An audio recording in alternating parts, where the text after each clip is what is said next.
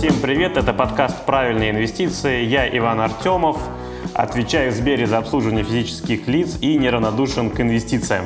А Я Романович Роман, инвестор, финансовый консультант и автор подкаста «Поговорим об инвестициях».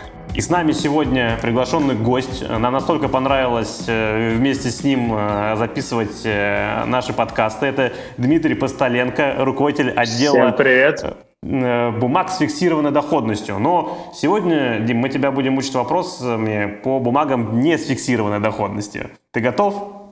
Я готов. Я занимаюсь также сбалансированными портфелем, поэтому я думаю, поддержать диалог на эту тему мне по плечу. Отлично. Но смотрите, мы, Ром, разобрали э, практически все инструменты, которые являются там наиболее популярными на фондовом рынке. Облигации, акции, биржевые фонды. Ну и на самом деле вопрос э, относительно акций, ну и даже, может быть, немножко облигаций. А в итоге э, их же большое множество. Как сделать этот выбор? Вот, Ром, скажи, чем ты руководствуешься, когда выбираешь акции?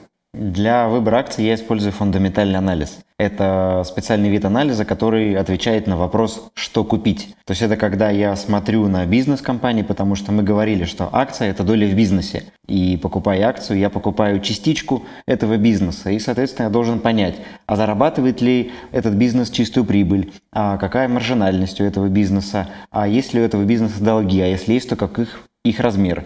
И вот фундаментальный анализ, он как раз позволяет погрузиться в суть бизнеса, понять его подноготную и понять, насколько этот бизнес для меня, как для инвестора, интересен. Дим, скажи, в управляющей компании у вас э, такой же подход или он еще глубже, больше?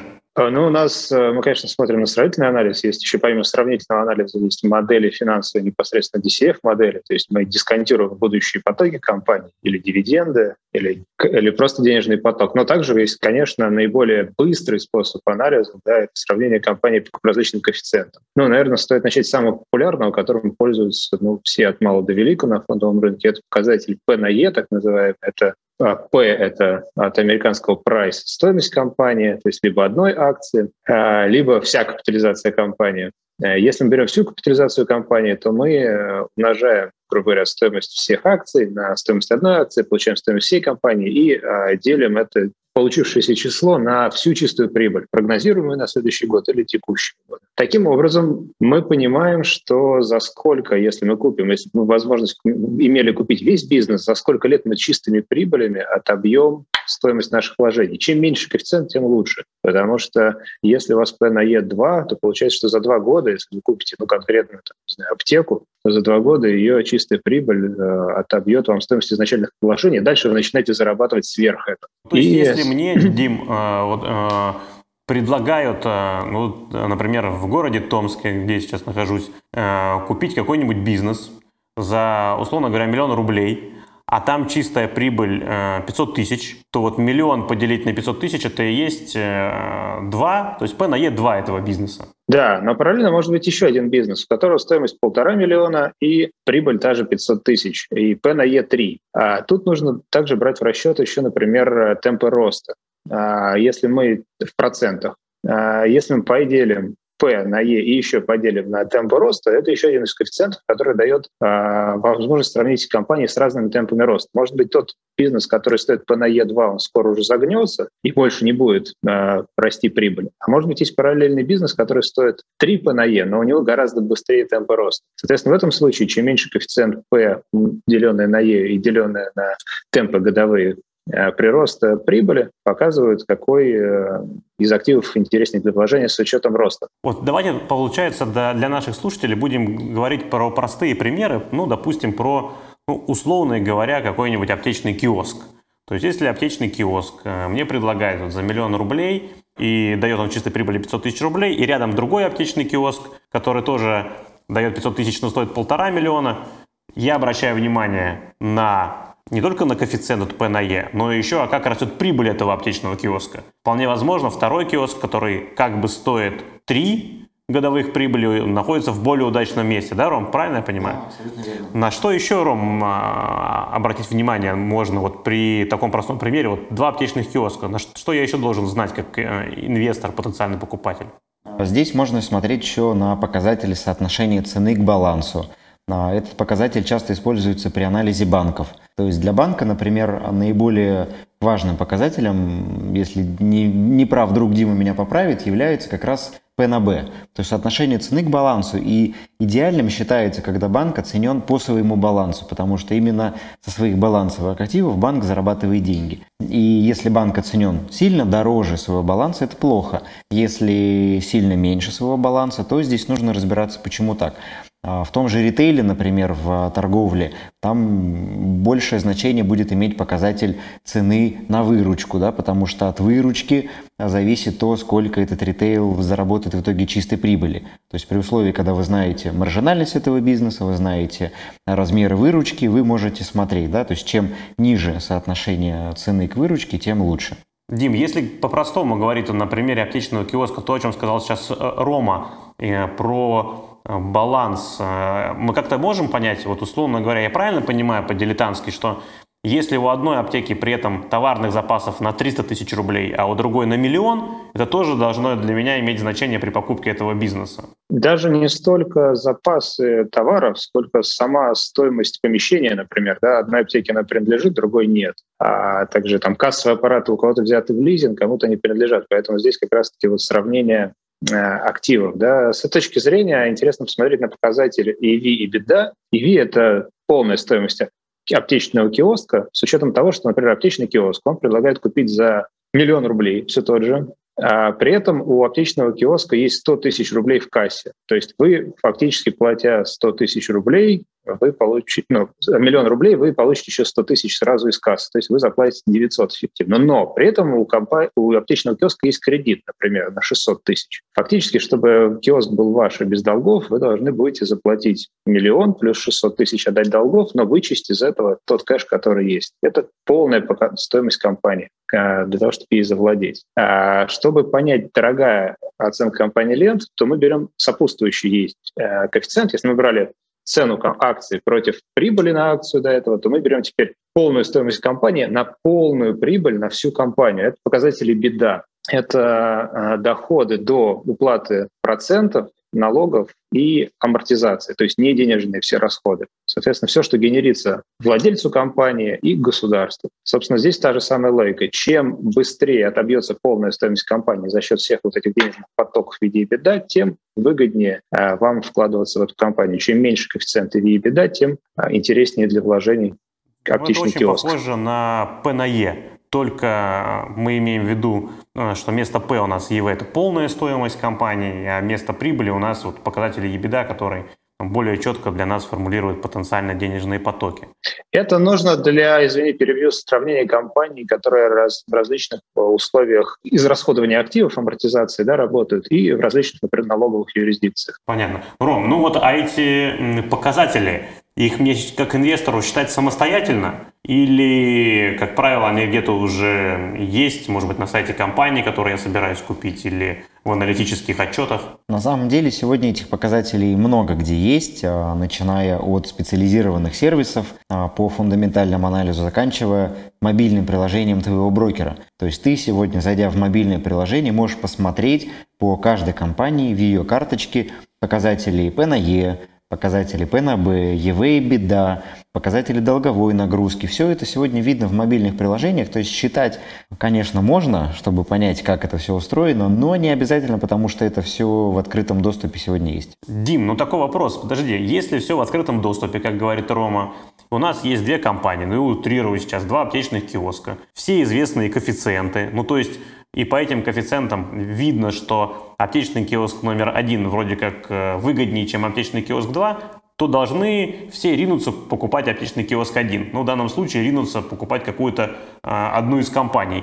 И по этим коэффициентам, ввиду того, что инвесторов э, миллионы и миллионы человек и различных компаний, все компании должны плюс-минус стоить одинаково по коэффициентам. Или я не прав? С одной стороны, ты прав. Рынок находится в постоянном динамическом балансе. То есть он, это баланс. Да? Как только все поняли, что, например, рядом с одним из аптечных киосков открывается больница, поликлиника, и, вероятно, там денежный поток сейчас там улучшится и прибыль увеличится, то резко прогноз прибыли взлетает, P на E автоматически уменьшается, и он обратно возвращается там, например, понимает, что прибыль нашего аптечного киоска, который стоит миллион, будет миллион рублей теперь, ПНЕ становится один, и вот цена взлетает обратно до двух миллионов, чтобы торговаться по тем же мультипликаторам, как ларек за углом который, к сожалению, не получит новых покупателей. Но это постоянно динамическая модель. То есть в моменте рынок более-менее справедливо оценен. У нас постоянно э, новые оценки поступают в цены, новые информации, они влияют. А, и мы занимаемся непосредственно прогнозом того, что будет. И находим моменты, когда мы считаем, что целом люди не видят каких-то тенденций и стараемся на этом сыграть почему у компании увеличится прибыль или уменьшится прибыль. И вот мы стараемся действовать на опережение. Получается, э, следующая история.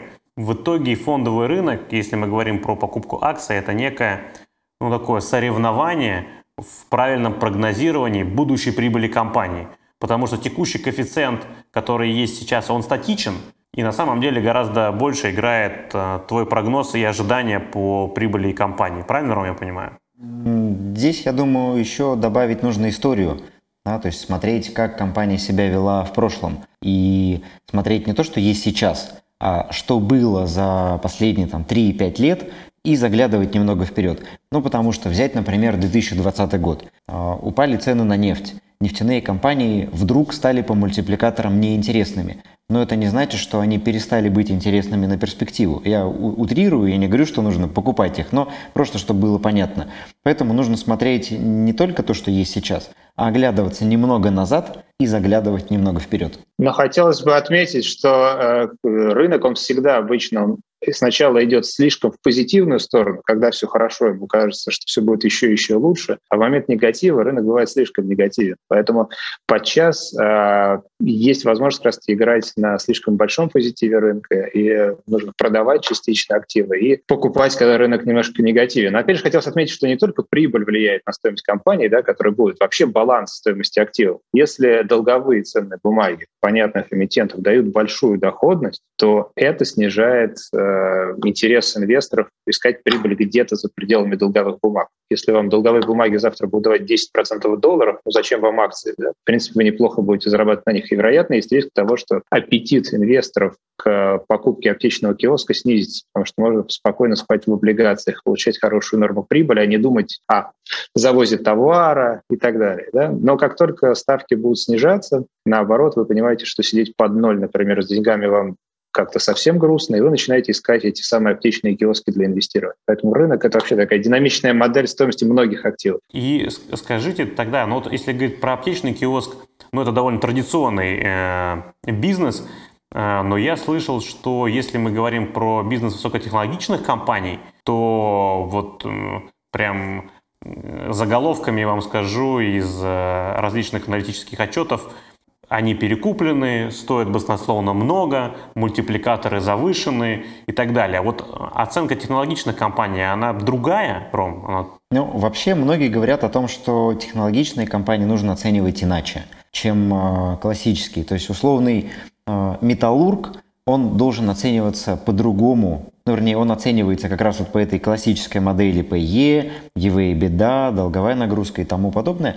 А компания, которая занимается высокотехнологичной прорывной индустрией, а, здесь вот эти мультипликаторы могут не давать однозначно картины. Потому что у технологичной компании может быть PE ну, сильно выше, в два, в три раза выше, чем у того же металлурга или какого-то классического бизнеса.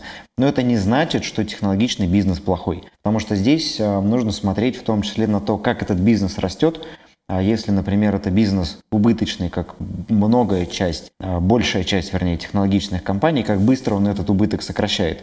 То есть смотреть, как растет его выручка, как меняется его маржинальность.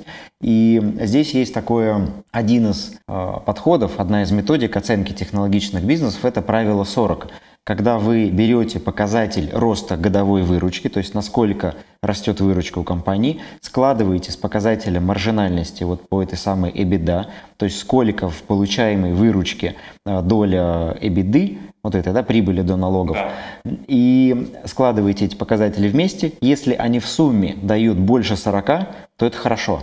А если меньше, то, соответственно, эта технологичная компания не такая уж и интересная с точки зрения покупки. Это вот одна из методик. Дима, а еще какие-то есть методики оценки вот, э, быстрорастущих технологичных компаний? Ну, можно как раз-таки связывать, э, брать не текущие коэффициенты ПНЕ, которые маленькие, в силу того, что как прибыль компании низкая, потому что она захватывает рынок, активно инвестирует и не думает о прибыли, а прежде всего наращивании доли и захвате рынка. А можно брать прогнозные коэффициенты, которые будут через 5-10 лет, например, когда уже компания будет более устоявшейся и будет уже больше подход, похожа на того же металлурга. И э, еще такой вопрос. Слышал там ну, вот, э, в интернете, что некоторые пропагандируют торговлю на новостях.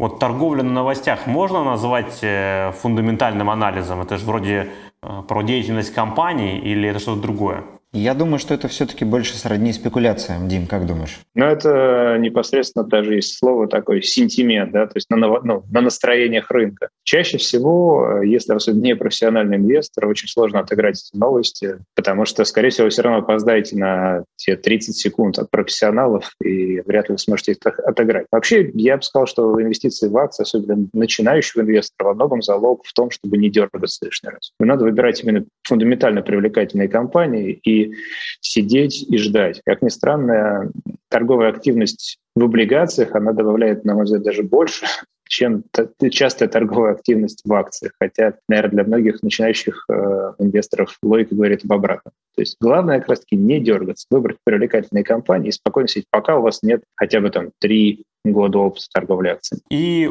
такой, как бы, может быть, завершающий вопрос. Хорошо, я собрал э, несколько эмитентов, фундаментально анализ говорит, что они неплохие, их бизнес растет, э, выручка, прибыль. Посмотрел их коэффициенты, они небольшие, то есть сулят мне довольно э, быстрый э, отдачу на капитал, который я вложил.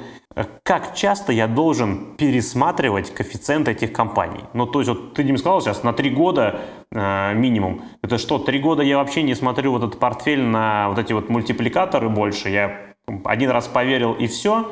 Или я все-таки раз э, в квартал, в полгода проверяю, а все ли так? Моя практика говорит, что для начала раз в квартал это достаточно оптимально. Потом можно по мере роста опыта переходить на раз в месяц, какие-то делать продажи бумаг, покупки у вас, э, смотреть, как поменялись коэффициенты, если какая-то бумага стала менее интересна теперь по сравнению с тем, как это было ранее.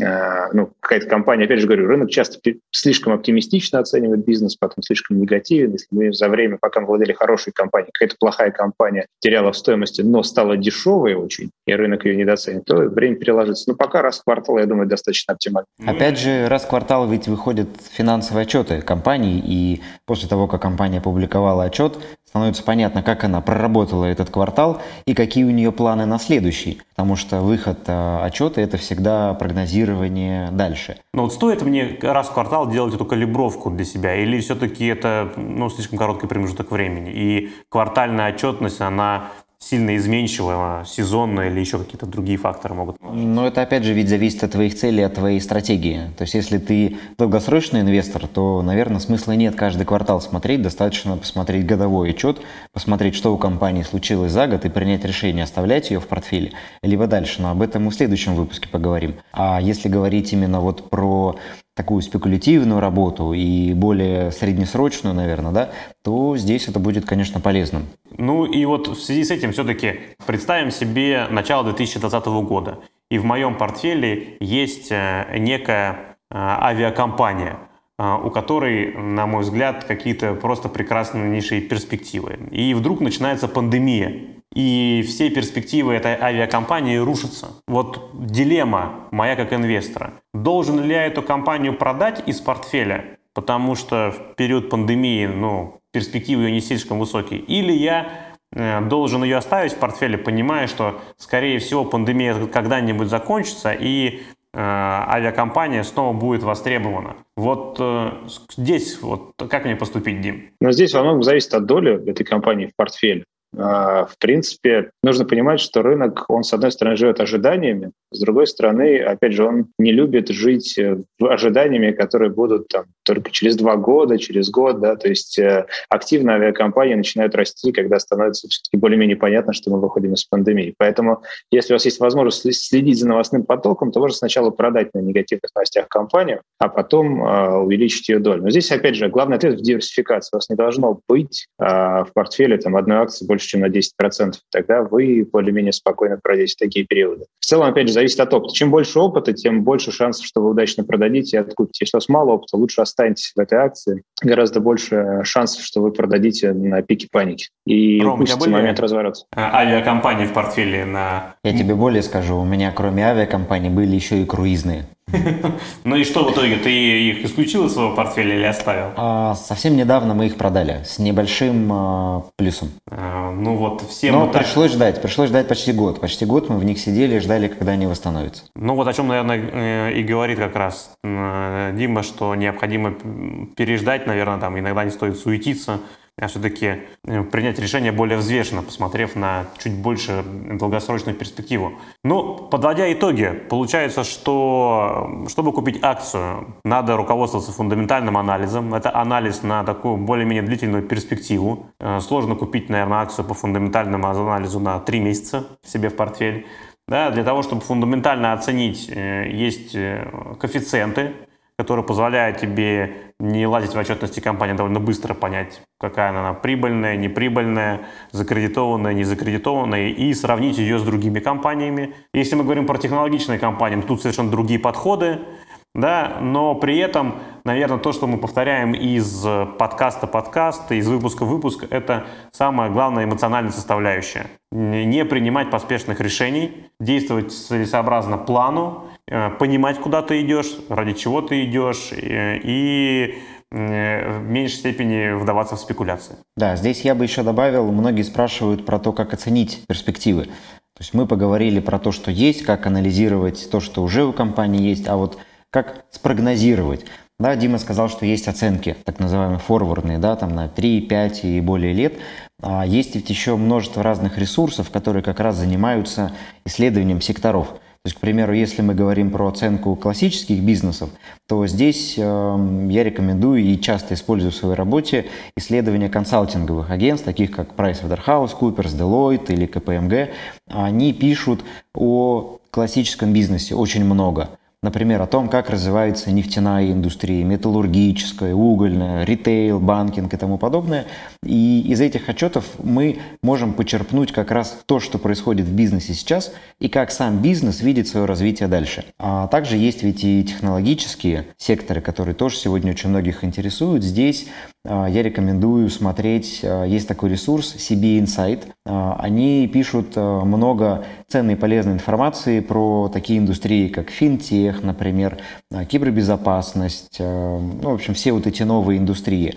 И также мы говорили вот в прошлом выпуске про ETF, и затрагивали тему ARK Invest. И я говорил, что есть еще такая компания, как Global X ETF, и у них тоже на их сайтах очень много аналитики как раз по этим а, новым индустриям. Поэтому, если вы хотите понять и оценить перспективы роста рынка, то вот исследования а, такие, как у Pricewaterhouse, Deloitte, KPMG или вот этих высокотехнологичных операторов фондов, они могут быть очень полезными для принятия решений. Ну, получается, что э, мне как инвестору так или иначе придется инвестировать свое время в свои собственные деньги для того, чтобы правильно их приложить нужно ли им тратить эти деньги, э, значит, это, это время, э, или можно довериться таким управляющим, как, например, Дмитрий, э, наш гость, это уже решать лично каждому инвестору.